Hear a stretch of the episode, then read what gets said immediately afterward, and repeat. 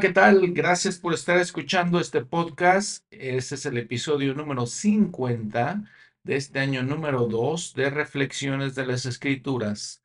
En este episodio vamos a hablar de las epístolas de Juan. Tres fueron las cartas que él escribió y también la epístola de Judas, una sola carta. Recuerden que seguimos el sistema Ven Sígueme de la Iglesia de Jesucristo de los Santos de los Últimos Días. En eso basamos cada capítulo, cada episodio. Y nos dice para este específico que tengamos en cuenta que la corrupción de, de las verdades del Evangelio estaba ya sucediendo. Algunas cosas, algunas doctrinas estaban cambiando. O más bien, una manera más correcta de decirlo, los hombres estaban cambiando esas doctrinas. Entonces, tomemos todo esto en cuenta. ¿Quién era Juan? Juan era uno de los discípulos de Jesucristo desde el principio, fue también discípulo de Juan el Bautista. Este Juan lo conocemos como Juan el Apóstol, Juan el Amado, Juan el Revelador. ¿Cuándo escribió esto, estas tres cartas? La escribió posiblemente desde Efesio, eh, algún momento entre el año 70 y el año 100 después de Cristo. Sus epístolas son las más cortas, incluyendo también la de Judas, que vamos a ver. Eh, recuerdan que habíamos platicado que las habían, eh, habían organizado todo el Nuevo Testamento en las epístolas específicamente, de la más larga a la más corta. Ahora no menciona quién es el autor. Básicamente no dice el nombre de la persona que lo escribió, en las últimas dos se presenta eh, él mismo como el anciano o el elder, presbúteros es la palabra, lo cual también había hecho en su evangelio. Ahora, también el vocabulario, los temas, el estilo se parece mucho al evangelio de Juan. Ya por el año 215 eh, de la era cristiana, los, eh, las iglesias cristianas decidieron, establecieron y aceptaron básicamente que el que estaba, estaba escribiendo era Juan el amado, Juan el apóstol.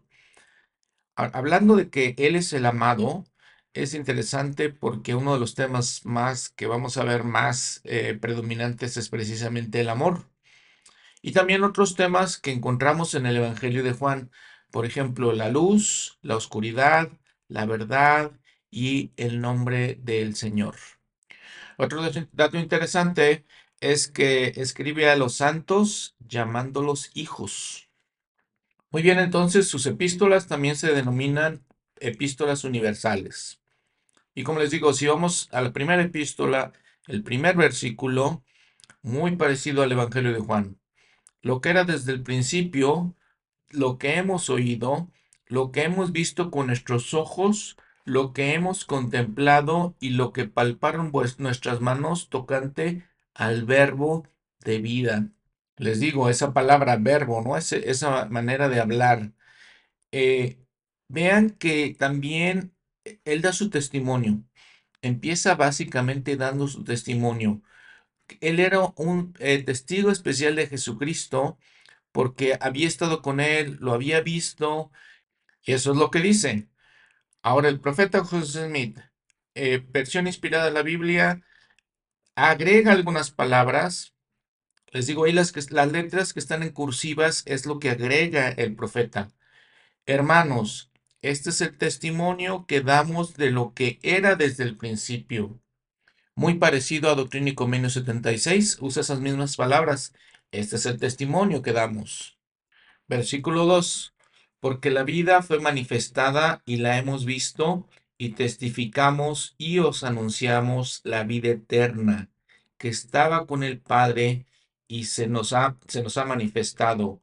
Lo que hemos visto y oído, eso os anunciamos, para que también vosotros tengáis comunión con nosotros. Y nuestra comunión verdaderamente es con el Padre y con su Hijo Jesucristo. Y estas cosas os escribimos para que vuestro gozo, vuestro gozo, perdón, sea completo. Y ese es el mensaje que hemos oído de Él y que os anunciamos. Dios es luz y en Él no hay ningunas tinieblas. Otra vez vemos lo que Él menciona, el apóstol Juan, lo menciona también en su Evangelio. habla del verbo, habla de la luz, habla de el principio. Muy bien, continuando, versículo 8. Si decimos que no tenemos pecado, nos engañamos a nosotros mismos y la verdad no está en nosotros. Si confesamos nuestros pecados, Él es fiel y justo para perdonar nuestros pecados y limpiarnos de toda maldad. Lo que me parece aquí eh, muy especial es que Él está hablando, nos está hablando a nosotros, obviamente, nosotros como miembros de la iglesia, pero creo que también se está refiriendo a Él. Nos está, está diciendo que si Él mismo dice que no tiene pecado, pues se está engañando Él solo. Y continúa con esta, esta narrativa en el capítulo 2, donde habla que Cristo es nuestro abogado ante el Padre. Conocemos a Dios por medio de la obediencia. No améis al mundo. Y luego otro tema que ya le hemos platicado, pues que ya empieza, ya empiezan a, a entrar ciertas ideas, ciertas doctrinas en la iglesia que llevaron a la apostasía y el apóstol Juan entonces habla, en los últimos días habrá anticristos. Capítulo 2, versículo 1, hijitos míos, les, les, comento, ¿no? Habla a los santos de la iglesia, los miembros de la iglesia como hijos. Estas cosas os escribo para que no pequéis. Pero si alguno ha pecado, abogado tenemos con el Padre, a Jesucristo el justo esta palabra abogado viene de una palabra griega, ven ahí su nota al pie de la página, que es intercesor, ayudante, consolador. El profeta José Smith hace también algunas ediciones aquí, pero si alguno ha pecado y se ha arrepentido, abogado tenemos para con el Padre, a Jesucristo el justo. Versículo 2, y Él es la propiciación por nuestros pecados, y no solamente por los nuestros, sino también por los de todo el mundo. Y en esto sabemos que nosotros le hemos conocido si guardamos sus mandamientos. Entonces, como habíamos comentado que dice el encabezado, conocemos a Dios por medio de la obediencia. Yo no sé si es la primera vez que las escrituras nos hablan de este título que Juan le da a Jesús de abogado, ¿no? Intercesor. Pero bueno, lo que significa también entonces que es que mediador es redentor, pues es la parte central de, de su expiación, ¿no? La parte central de su misión. Ahora escuchen las palabras tan directas que nos, nos dice el apóstol. Versículo 4, el que dice, yo le he conocido, pero no guarda sus mandamientos, el tal es mentiroso y la verdad no está en él. Pero el que guarda su palabra, en él el amor de Dios verdaderamente se ha perfeccionado. Por esto sabemos que estamos en él. El que dice que permanece en él debe andar como él anduvo. Básicamente nos está diciendo, tenemos que seguir el ejemplo de Jesucristo, buscar ser como Él. Y entonces dice, permanecemos en Él, lo amamos de esa manera. Realmente esa es la manera que demostramos amor. Lo va a repetir después, más adelante en estos, en los siguientes capítulos. Hermanos míos, perdón, hermanos, dice, no os escribo un mandamiento nuevo, sino el mandamiento antiguo que habéis tenido desde el principio el mandamiento antiguo es la palabra que habéis oído desde el principio. Por otro lado, os escribo un mandamiento nuevo, que es verdadero en él y en vosotros, porque las tinieblas van pasando y la verdadera luz ya alumbra. Otra vez directamente en el versículo 9, el que dice que está en la luz y aborrece a su hermano, todavía está en tinieblas. El que ama a su hermano, permanece en la luz y en él no hay tropiezo. Y pues él, es muy directo, ¿no? entiende directamente o nos dice directamente lo que tenemos que hacer y cómo demostramos amor por Dios. Y les invito nuevamente a que lean las, eh, notas al pie de la página, hay varias cosas que el profeta José Smith añade a estos versículos que nos dan un mejor entendimiento y nos aclaran, aclaran ciertas cosas. Ya en el versículo 13, eh, él nos menciona que escribe a varias personas significando esto. Escribe a los padres, escribe a los jóvenes, escribe a los niños también. Versículo 15. No améis al mundo ni las cosas que están en el mundo. Si alguno ama al mundo, el amor del Padre no está en él. Y estas palabras de sabiduría, de cuando él está hablando de que no amemos al mundo, en versículo 17, y el mundo pasa, y su concupiscencia, sus deseos, sus ideas del mundo pasan, y van a pasar. Pero el que hace la voluntad de Dios permanece para siempre. Hijitos, ya es el último tiempo. Y como vosotros habéis oído que el anticristo había de venir, así ahora han surgido muchos anticristos. Por esto sabemos que es el último tiempo. Aquí lo que probablemente está mencionando que es el último tiempo antes de la apostasía. Guía para el estudio de las escrituras nos dice básicamente lo que es un anticristo. Toda persona o todo aquello que sea una representación falsa del verdadero plan de salvación del Evangelio y que manifiesta o que, y que se manifieste y o secretamente se oponga a Cristo. Juan el revelador describió al anticristo diciendo que es un mentiroso. En segunda de Juan 1.7, que lo vamos a ver después, el mayor anticristo es Lucifer, pero tiene muchos colaboradores, tanto entre los seres mortales como entre los espíritus. Capítulo 3, vemos el encabezado. Los hijos de Dios llegarán a ser como Cristo. Es necesario amar a nuestros semejantes para obtener la vida eterna.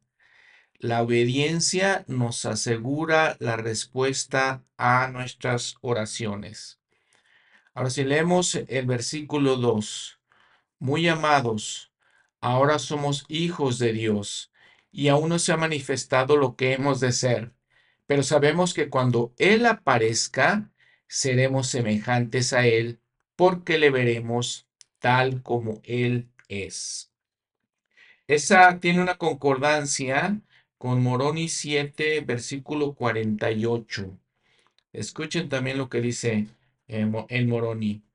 Por consiguiente, amados hermanos míos, pedid al Padre con toda la energía de vuestros corazones que seáis llenos de este amor que Él ha otorgado a todos los que son discípulos verdaderos de su Hijo Jesucristo, para que lleguéis a ser hijos de Dios, para que cuando Él aparezca, seamos semejantes a Él, porque lo veremos tal como es, para que tengamos esta esperanza, para que seamos purificados así como Él es puro. Fíjense que es interesante que eh, Juan, el amado, pues nos da toda esta información de qué tipo de personas tenemos que, que ser qué tipo de comportamiento nos dice, nos habla de los dos grandes mandamientos, nos dice que debemos amar a nuestros semejantes y que si amamos a Dios, la manera en que demostramos que realmente amamos a Dios es por nuestra obediencia. Eso básicamente. Y en ese momento Él nos dice que podemos ser semejantes a Él si hacemos todas estas cosas. Ahora también, vean que este, nos habla de ser hijos de Dios. Todos somos hijos de Dios. Buenas personas, malas personas, todos somos hijos de Dios. Pero ah, en particular los profetas nos enseñan que las personas que son más obedientes, que se esfuerzan por ser obedientes, que se esfuerzan por tener fe, eh, ellos van a ser considerados los hijos de Dios, podamos decir de alguna manera especial. Después, como lo hizo Santiago también, nos da una definición de lo que es el pecado. Versículo 4, todo aquel que comete pecado traspasa también la ley, pues el pecado es la transgresión de la ley.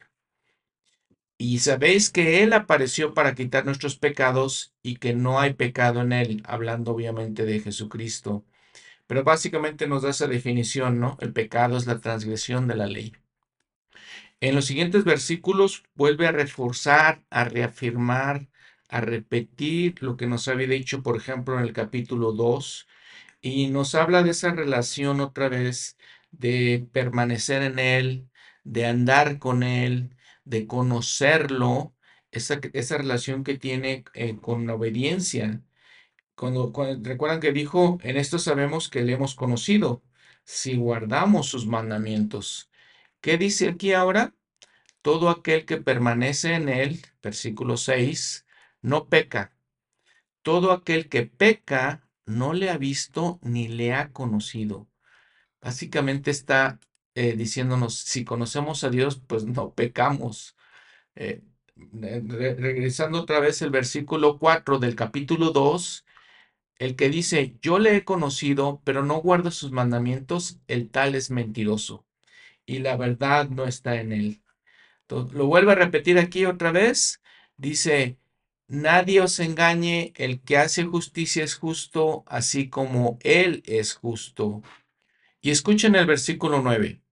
Todo aquel que ha nacido de Dios no comete pecado. ¿Recuerdan ese significado, ese concepto de nacer de Dios? Lo podemos ver otra vez en Guía para el Estudio de las Escrituras. Nacer de Dios ocurre cuando el Espíritu del Señor efectúa un gran cambio en el corazón de una persona, de manera que ya no tiene más deseos de obrar mal, sino de seguir las vías de Dios. Entonces, como eh, eh, eh, Juan, entonces une todos estos conceptos y que tenemos que entenderlos muy bien, ¿no? Tenemos que eh, aprenderlos porque pues son esenciales para nuestra vida. Ahora, siguiendo con este tema, nos vamos a saltar un poquito al versículo 18 y ahorita nos regresamos para ver nuevamente lo que está diciendo aquí. Porque les digo, este versículo 18 tiene que ver con esto. Hijitos míos, no amemos de palabra ni de lengua, sino de hecho y en verdad. También repite lo mismo que dice Santiago, la fe sin obras es muerta, es básicamente lo que dice aquí. E, y en esto sabremos que somos de la verdad y tendremos corazones, nuestros corazones confiados delante de Él. Porque si nuestro corazón nos condena, mayor es Dios que nuestro corazón y Él conoce todas las cosas. ¿Por qué dice que nuestro corazón nos condena? Si vamos a Alma 12, recuerden Alma 12, versículo 14, nos dice específicamente de eso. Nuestras palabras nos condenarán. Sí, todas nuestras obras nos condenarán. Y nuestros pensamientos también nos condenarán. Recuerden que las escrituras siempre usan esa analogía de que los pensamientos tienen que ver con nuestro corazón. Entonces, por eso Juan dice, nuestro corazón nos condena. Bueno, regresándonos un poquito eh, antes, vamos al versículo 11. Eh, recuerdan que decíamos, Juan habla mucho del amor. Y aquí nos dice, este es el mensaje que habéis oído desde el principio, que nos amemos unos a otros. Versículo 16. En esto hemos conocido el amor de Dios en que Él puso su vida por nosotros. Por eso sabemos que Dios, nuestro Padre Celestial, Jesucristo nos aman, porque Él, Jesucristo, dio su vida por nosotros. De esa misma manera, también nosotros debemos poner nuestras vidas por los hermanos. ¿Qué significa eso de poner la vida por los hermanos? No vamos a hacer, obviamente, lo mismo que hizo Jesús, pero en el versículo 17 nos dice el que tiene bienes de este mundo y ve a su hermano teniendo necesidad y cierra contra él su corazón, ¿cómo demorar el amor de Dios en él? Pregunta. Y entonces es cuando nos aclara, él nos comenta, eso es incongruente completamente. Es incongruente, incongruente decir que tenemos el amor de Dios. Decir que amamos en palabra y lengua, pero lo que tenemos que hacer es amar con hechos y en verdad, con la manera en que actuamos diariamente. Con, vean cómo hila todas estas ideas, porque los, los la hila con nuestro corazón, con nuestros pensamientos, con nuestra manera de ser. Eso es lo más importante. Y creo, pienso yo aquí, que no significa que cuando Él dice, no, no vamos, si nacemos de Dios, no pecamos. Claro que sí pecamos, pero que hay en nuestro corazón, que hay en nuestros sentimientos, que hay en nuestros hechos. Claro que no somos perfectos y nos equivocamos, definitivamente sí, pero les digo, ¿qué hay en todo eso? Atrás de todo eso. Eso es lo que nos, nos dice eh, el apóstol Juan. Y este es el mandamiento, versículo 23. Es su mandamiento, que creamos en el nombre de su Hijo Jesucristo y que nos amemos unos a otros como Él nos ha mandado. Y sienten, eh, hermanas, hermanos, sienten el poder de las palabras de este apóstol, el poder, el poder de las escrituras, el espíritu tan especial. ¿Cómo podemos reflexionar en estas cosas? Es la pregunta para ustedes y para mí. ¿Cómo podemos aplicar estas cosas en nuestra vida? ¿Cómo podemos usarlas para nuestro beneficio? Usarlas para, nuestro, para, nuestro, para mejorar, para ser mejores discípulos de Jesucristo. Versículo 24, y el que guarda sus mandamientos permanece en Dios y Dios en él.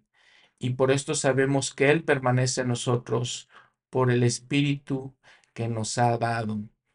Increíbles sus palabras. Y entonces, versículo 22, cualquier cosa que pidamos, la recibiremos de Él, porque guardamos sus mandamientos y hacemos las cosas que son agradables delante de Él. Vean aquí entonces, ¿cuáles son las bendiciones de guardar los mandamientos? Número uno, cualquier cosa que pidamos. Número dos, si guardamos sus mandamientos, permanecemos en Dios y Dios en nosotros. Y número tres, recibimos su espíritu. En el capítulo 4 empieza a hablar sobre cómo discernir los espíritus. En los tiempos del profeta José Smith era un tema eh, pues que la gente le llamaba mucho la atención. Entonces el profeta también le llamaba eso, uno, era uno de sus temas favoritos, eh, de acuerdo con lo que dice el elder George Albert Smith que era miembro del quórum de los doce y que era su primo. Entonces dijo que al profeta le llamaba mucho la atención estas cosas.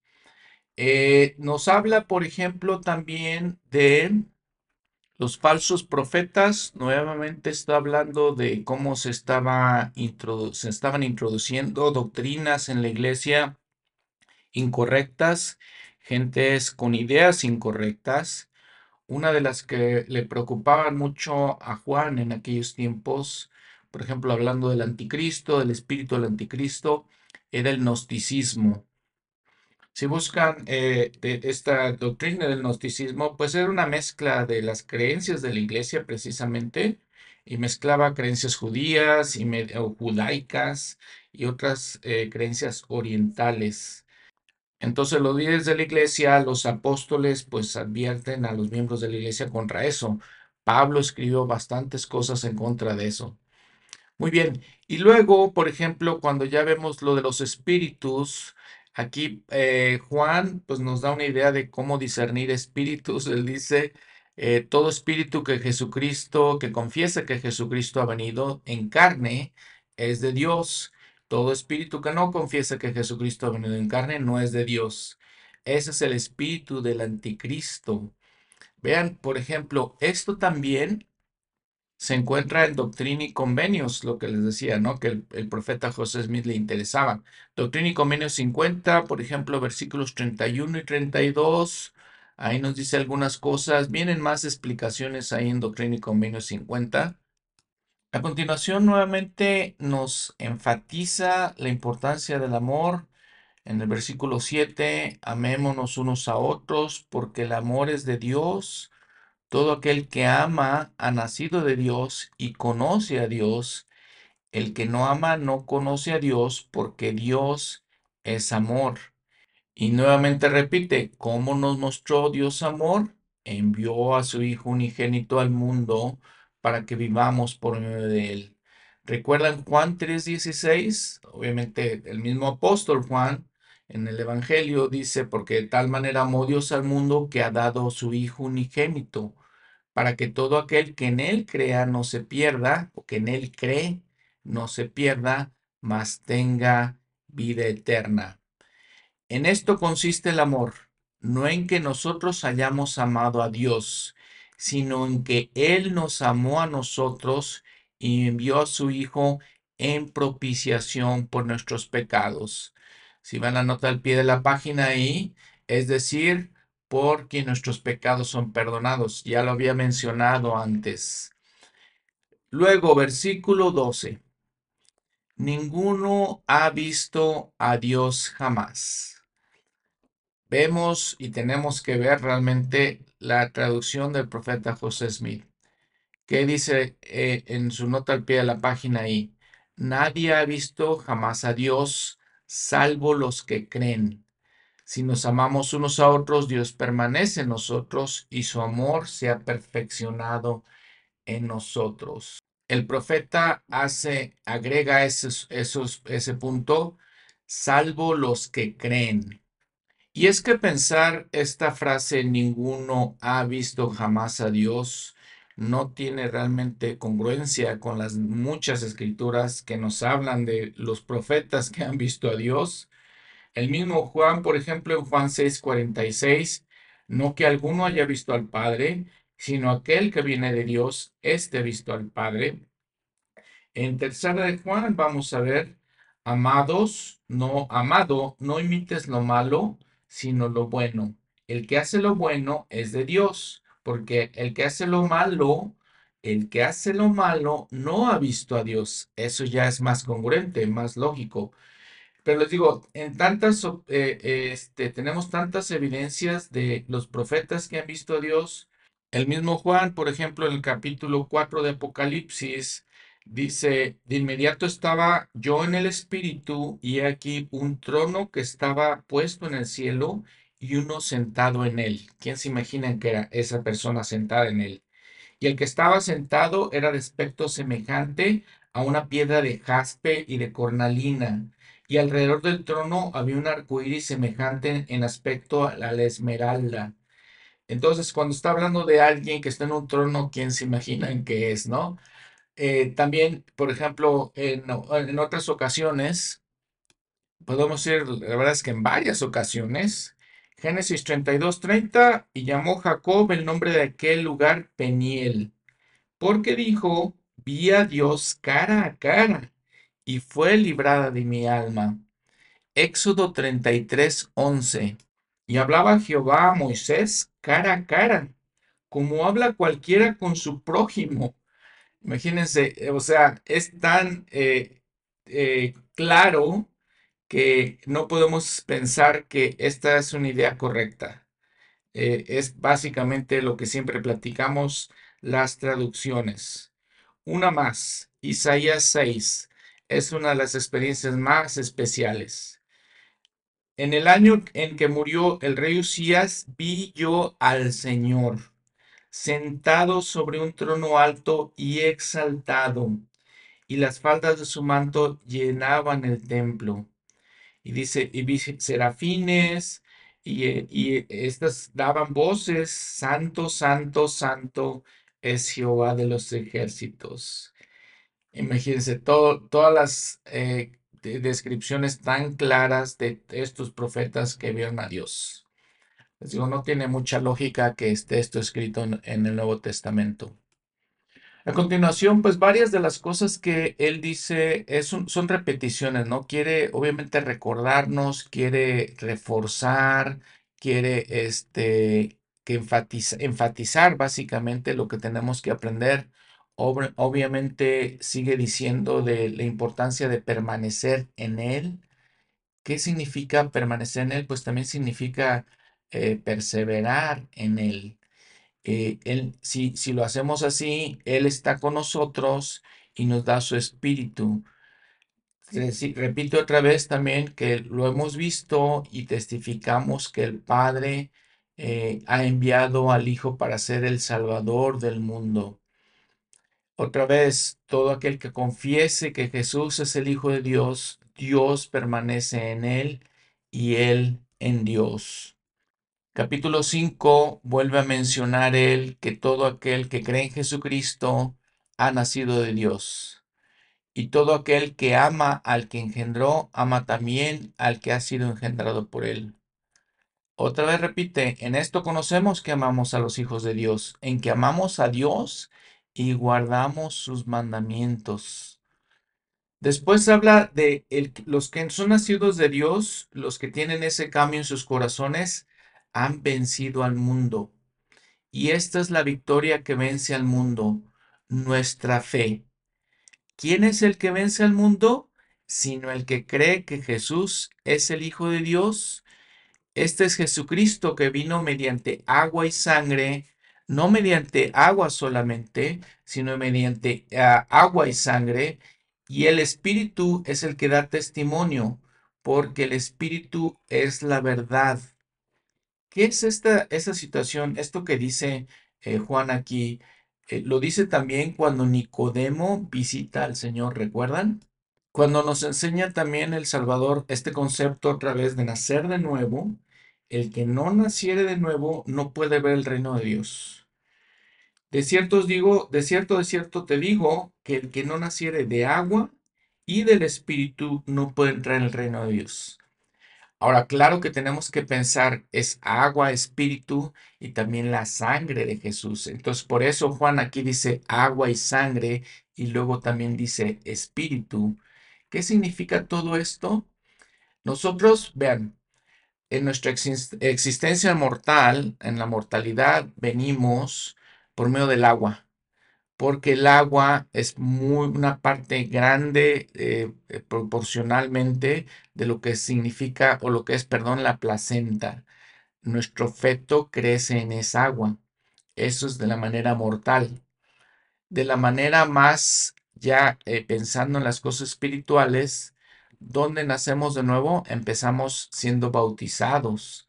Pongan atención en lo que dice Moisés en la perla de gran precio. Capítulo 6, versículos 59 al 60, 59 y 60. Por causa de la transgresión viene la caída, la cual trae la muerte.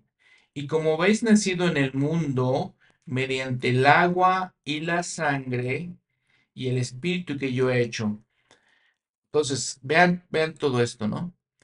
Por el agua, dice al final, guardáis los mandamientos.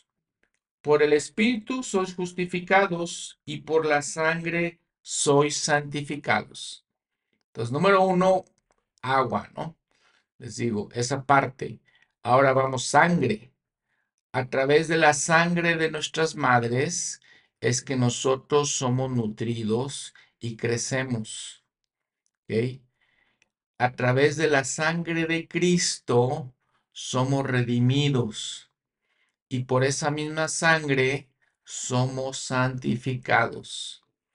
El espíritu en nuestro mundo mortal, obviamente nuestro espíritu viene a nuestro cuerpo y nacemos físicamente. Espiritualmente somos limpiados por el poder del espíritu cuando nosotros nos bautizamos, tenemos el don del Espíritu Santo y en ese momento recibimos el Espíritu y Él es el que nos purifica, nos limpia de nuestros pecados para que podamos morar en la presencia de Dios otra vez. Y ahora, obviamente que nosotros tenemos, necesitamos el Espíritu Santo con nosotros para que podamos ser justificados, para que podamos recibir y tener la vida eterna. El Espíritu es el que nos guía, es lo que nos fortalece, es lo que nos consuela, es lo que nos da el ánimo para seguir. El Señor nos bendice con ese Espíritu para que así sea. Y fíjense que les digo, leemos ciertas cosas en las escrituras, en las escrituras que tenemos en, nuestros, en estos últimos días, como la perla de gran precio, y vean la explicación que encontramos de Moisés, que encaja perfectamente como otro testimonio de lo que está hablando aquí Juan. Es, eh, le digo, es muy impresionante. Recuerden que al final, por ejemplo, Juan ya en el versículo 11, eh, y este es el testimonio de todo esto, el testimonio es esto, que Dios nos ha dado vida eterna y esta vida está en su Hijo. Nos eh, lleva como parte central de todo esto a Jesucristo nuevamente. Pero recordarles eso. Eh, todos esos principios que vemos en el Nuevo Testamento los podemos corroborar, corroborar, perdón, clarificar, confirmar con las escrituras en los, eh, últimos días, como la perla de gran precio. Y si leemos un poquito más adelante, versículo 62 de Moisés 6, este es el plan de salvación para todos los hombres, mediante la sangre de mi unigénito. Segunda epístola de Juan. Eh, ahora se refiere a él, nunca se refiere por su nombre, ni en el Evangelio, ni aquí en sus epístolas. Ahora se refiere a sí mismo como el anciano. Si ven la nota al pie de la página, Elder, Juan, hijo de Zebedeo, las epístolas de Juan, está hablando de él mismo, ¿no? Hemos platicado que esta palabra eh, anciano es una palabra que también en inglés es elder y que en la iglesia lo, hemos utilizado para referirnos eh, a el oficio, para referirnos, por ejemplo, a los misioneros. En este caso, estamos refiriéndonos específicamente a uno de los apóstoles. Eh, Doctrina y Convenios 2038 dice que un apóstol es un elder. Nos referimos a los apóstoles, recuerden, pues, elder Bednar, elder Holland, el de este, Ballard, que acaba de morir. Así nos referimos a ellos. También lo que podemos aprender, hay una nota interesante aquí, es que uno de los historiadores cristianos de los que hemos hablado, Eusebio, eh, él registra en sus escritos que conoció a Juan cuando vivía en Efesio. En esa época ya era de edad avanzada y dice que sí, parecía muy anciano. Pedro se había presentado de la misma manera en 1 Pedro 5.1 como un elder eh, entonces, pues para considerar, ¿no? La audiencia es, dice que a la señora elegida y a sus hijos. Algunas personas conocedoras de, la, de las escrituras nos dicen que tal vez está hablando de la iglesia. Es un lenguaje figurado, eh, la señora elegida, la iglesia, sus hijos, los miembros de la iglesia. También podemos pensar en que tal vez está hablando de su propia familia Recuerden que el Señor eh, Jesús le había entregado a María, su madre, para que Juan la cuidara. Entonces era tal vez parte de su familia en ese momento. Bien, los temas que eh, eh, Juan habla en, este, en esta segunda epístola, básicamente habla de la verdadera doctrina y del amor. Y es una epístola, pues la verdad es que muy corta, de igual manera es la tercera epístola, de igual manera también es Judas, es un solo capítulo en cada una de ellas.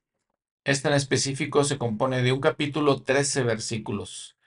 Básicamente continúa con los mismos temas. Nuevamente los refuerza, eh, nos habla del mandamiento de amar. Este es el mandamiento y eh, que andemos, y este es el amor, dice más bien, que andemos según sus mandamientos. Es la manera, entonces podemos pensar que nosotros le demostramos amor a Dios, guardando sus mandamientos. Aunque a veces fíjense que mi manera de pensar es que nuestro Padre Celestial establece los mandamientos para nuestro beneficio. Al final de cuentas, nosotros no guardamos los mandamientos por, eh, si ponemos entre comillas, complacerlo a Él, nosotros guardamos los mandamientos porque confiamos más bien en Él y sabemos que lo que Él nos dice es lo mejor para nosotros mismos. Esa es una manera en que a veces me gusta ver todos los mandamientos. Aunque también la perspectiva es de que eh, es tan grande el amor de nuestro Padre Celestial, es tan inmensa su capacidad, eh, tan grandioso todo el poder que Él tiene, que claro que el guardar los mandamientos también lo complace. Después el versículo 7 sigue hablando de las personas que serían engañadoras, eh, habla del anticristo otra vez. Mirad por vosotros mismos, dice, o sea que podamos eh, tener, vigilar por nuestra propia, este, por nosotros como personas y no ser engañados por estas, todas estas ideas y doctrinas que estaban llegando a ellos falsos. Muy bien, tercera epístola. Eh, habla otra vez de él, se, se- eh, refiere a él como el anciano y habla de Gallo con Y. Este nombre es bastante conocido en aquellos círculos, o era bastante conocido. Es un nombre greco-romano, entonces probablemente este personaje era un converto, converso, perdón, a la iglesia. En el versículo 4, el apóstol Juan menciona, no tengo yo mayor gozo que este, el oír que mis hijos andan en la verdad. Como ya les había dicho, no constantemente utiliza eso, esa palabra de hijos o hijitos para referirse a los miembros de la iglesia. Tal vez porque, les digo, ya estaba anciano y veía todos los, los demás jóvenes, personas de menor edad que él, como sus hijos, esos, los miembros. Ese es el amor que sentía por ellos.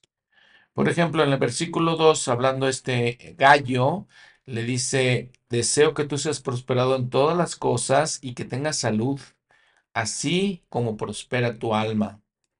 Le da algunos consejos también. En versículo 11, amado, no imites, no imites lo malo, sino lo bueno. El que hace lo bueno es de Dios, pero el que hace lo malo no ha visto a Dios. Otra vez, ese ejemplo de cuándo podemos ver a Dios, que tiene mucho, es, está mucha concordancia con la eh, versión inspirada de la Biblia, lo que dice el profeta que él corrige en- en el anterior, en la anterior epístola, ¿no? Al final, en el último, en el último versículo, también es muy corto, les digo, esta epístola, un capítulo, 15 versículos, usa este, la despedida eh, que era muy común entre los hebreos, ah, Shalom, la paz sea contigo, es básicamente lo que significa esa frase. Eh, también habla de otros dos personajes, Diótrefes, que básicamente lo que está diciendo es el el ejemplo de un mal líder en la iglesia. De acuerdo a algunas ciertas tradiciones de aquellos tiempos, este Diótrefes eh, cambia, inclusive es ordenado por Juan para ser obispo de Filadelfia. Y también nos habla de otra persona que es, su nombre es Demetrio. Muy bien, y entonces la última epístola de la que tenemos conocimiento que está en el Nuevo Testamento, Judas. Judas, este eh, nombre tiene, eh, tiene relación con Judá también, eh, es parecido el nombre, pero vean cómo se presenta, siervo de Jesucristo y hermano de Jacobo a los llamados, santificados en Dios el Padre, guardados para Jesucristo. Entonces, era hermano de Santiago, quien habíamos visto que fue hermano o hijo de María, entonces hermano del Señor. Ahí lo vemos también en la nota al pie de la página. Interesante que a veces se le llama Jacobo, a veces se le llama Santiago. Es interesante ahora en las escrituras que tenemos esa distinción aunque es la misma persona, ¿no? El mismo nombre, básicamente. Si vamos a los evangelios, Marcos 6, versículo 3. La gente se preguntaba acerca de Jesús. Decían, ¿no es este el carpintero, hijo de María, hermano de Jacobo y de José y de Judas y de Simón? ¿No están también aquí entre nosotros sus hermanas? Entonces vemos que aprendemos que María con, con José obviamente tuvieron hijos, eh, formaron una familia como debería de haber sido. Y Judas, de la misma manera que Juan, advierte en contra de personas que podríamos decir también anticristos. Versículo 4, porque algunos hombres han entrado encubiertamente, los que desde antes habían sido designados para esta condenación, hombres impíos, que convierten en disolución la gracia de nuestro, de nuestro Dios y niegan a Dios, el único soberano, y a nuestro Señor Jesucristo. Entonces les habla de todo eso, ¿no? De, todo, este, nuevamente los, las personas que empezaban a apostatar y las ideas que traían. Versículo 6. Vean lo que dice. Y a los ángeles que no guardaron su estado original, sino que dejaron su propio, propia morada, los ha guardado bajo oscuridad en prisiones eternas hasta el juicio del gran día. ¿Quiénes ángeles? Nuevamente, eh, acudiendo a las notas al pie de la página, nos dice que ese estado original es el primer estado, lo que nosotros conocemos como la vida preterrenal. Aquí Judas está hablando del plan de salvación, nuevamente confirmando las doctrinas que nosotros conocemos en la iglesia restaurada. También nos lleva, por ejemplo, a ver Abraham 3:22 donde habla de ese primer estado, esa vida preterrenal. Ya en el siguiente versículo habla de Sodoma y Gomorra, habla de los, los pecados que habían cometido, fornicación, y en todas las escrituras se conoce a Sodoma y Gomorra como el ejemplo de las cosas malas en cuanto a la inmoralidad sexual. Entonces siempre se nos advierte en cuanto a este tipo de cosas Ahora, vean lo que dice el Elder Boyka Packer en, mil, en, 2000, en el año, perdón, 2004. Dice, nada pasó en Sodoma y Gomorra que exceda la iniquidad y depravación que nos rodea ahora. En aquel entonces, estas cosas estaban localizadas, quiere decir, en un solo punto, en una sola área, básicamente. Ahora están diseminadas a través del mundo y están entre nosotros. Seria advertencia del Elder Packer. En el versículo 9 habla algo pues raro, si quieren llamarlo así, cuando el arcángel Miguel argumentaba con el diablo disputando con él por el cuerpo de Moisés. Esa historia es una historia apócrifa eh, de unos libros apócrifos, básicamente, que es apócrifo algo, este, escritos a los que no no se han comprobado que sean verdaderos, que no sean escritos originales, que no sean escritura, básicamente. Pero entonces, este, eh, en, ese, en uno de esos libros apócrifos, la asunción de Moisés escribe, nos dice todas estas, estas cosas, ¿no? Ahora, Judas nos da varios ejemplos este, de iniquidad. Hablamos, hablamos primero de Sodoma y Gomorra. En el versículo 11 habla de Caín, Caín que mató a, su hermano Abel. Obviamente habla de Balaam eh, eh, por lucro en el error de Balaam. Era algo muy conocido, ah, una frase muy conocida en cuanto a la idolatría, la idolatría, ¿no? Balaam era un dios pagano. Entonces ahí ya nos da tres ejemplos de iniquidad. Y luego habla de Coré. Coré fue una israelita que se rebeló contra Moisés, contra su autoridad, instigó una rebelión, lo encontramos en números 16 del 1 al 35 y básicamente pues nos da otro ejemplo ahí de eh, iniquidad. En el versículo 14 nos habla de Enoch, dice el séptimo desde Adán. Si vemos, por ejemplo, vemos una gráfica de los patriarcas del Antiguo Testamento, el primero de ellos fue Adán, el primer hombre, luego fue su hijo Seth, de él nació Enos, Cainán, Mahalalil, Jared y Enoch, es el séptimo de ellos. He aquí el Señor viene con sus muchos millares de santos para hacer juicio contra todos, para reprender a todos los impíos.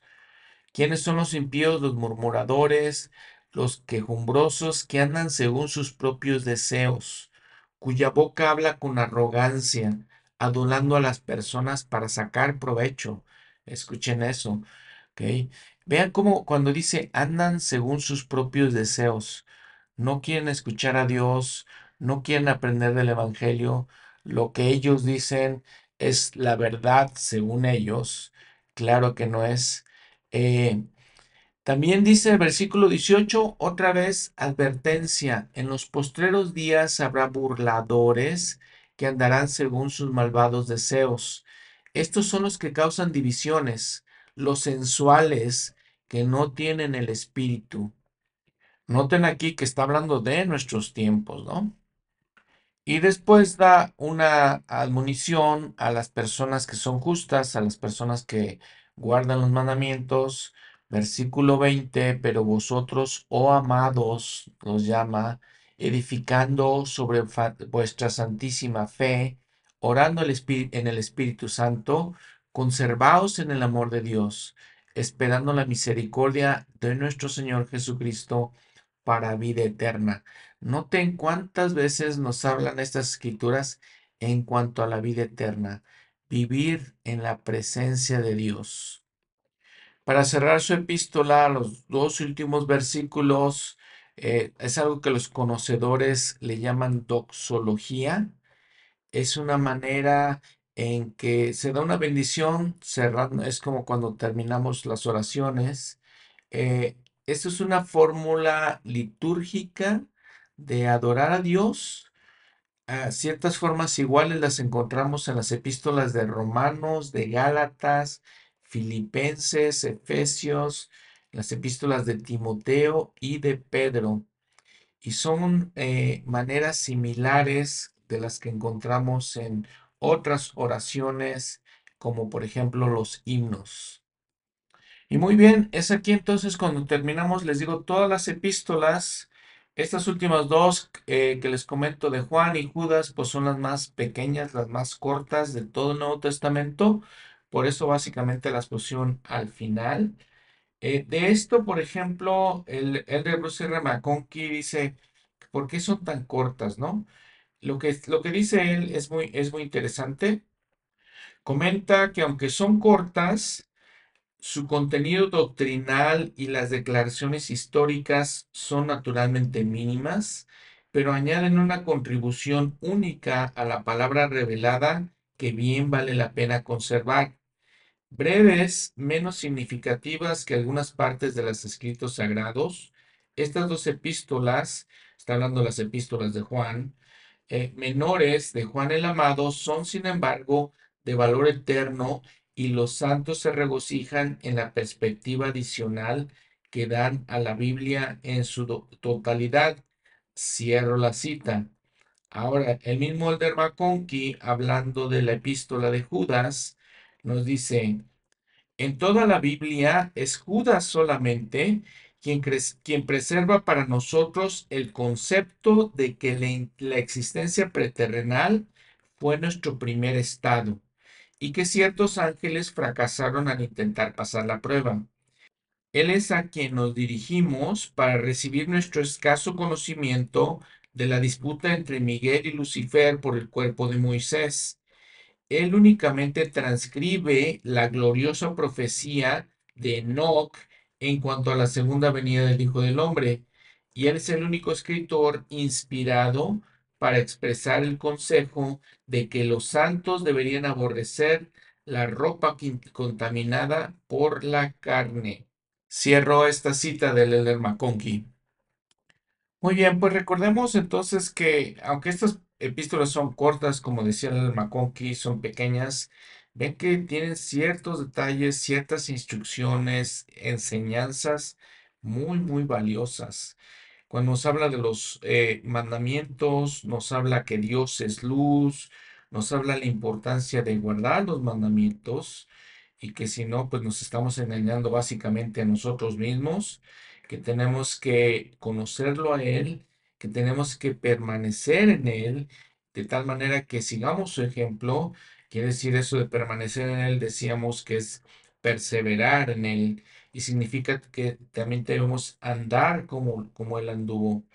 Recordemos que si lo conocemos o si creemos que lo conocemos a Dios, que si creemos que estamos en comunión con Él, pues tenemos que guardar los mandamientos. Y la pregunta para nosotros sería, ¿estamos en comunión con nuestro Padre Celestial y con su Hijo Jesucristo? Esa es la reflexión, tal vez la más importante de todo esto, que si estamos en esa asociación con ellos, si los conocemos, si permanecemos en Él otra vez, si escuchamos el testimonio de los profetas eh, y todas las cosas que, que estamos aprendiendo. Recordemos también ese mensaje del apóstol Juan de no amar al mundo, ni las cosas que están en el mundo, que porque todo eso va a pasar. Lo que tenemos que hacer, dice, hacer la voluntad de Dios y permanecemos en Él y en Él, Él en nosotros para siempre. Muy bien. Entonces, terminamos, les digo, todas las epístolas. Aquí la próxima semana vamos a hablar de ese gran libro que es el Apocalipsis, la revelación, otra revelación a Juan, Juan el apóstol, Juan el, amado. Eh, siguiendo el programa de Pen Sígueme, divide este libro en tres eh, capítulos. Entonces vamos a tener tres episodios más de esto que es el Nuevo Testamento.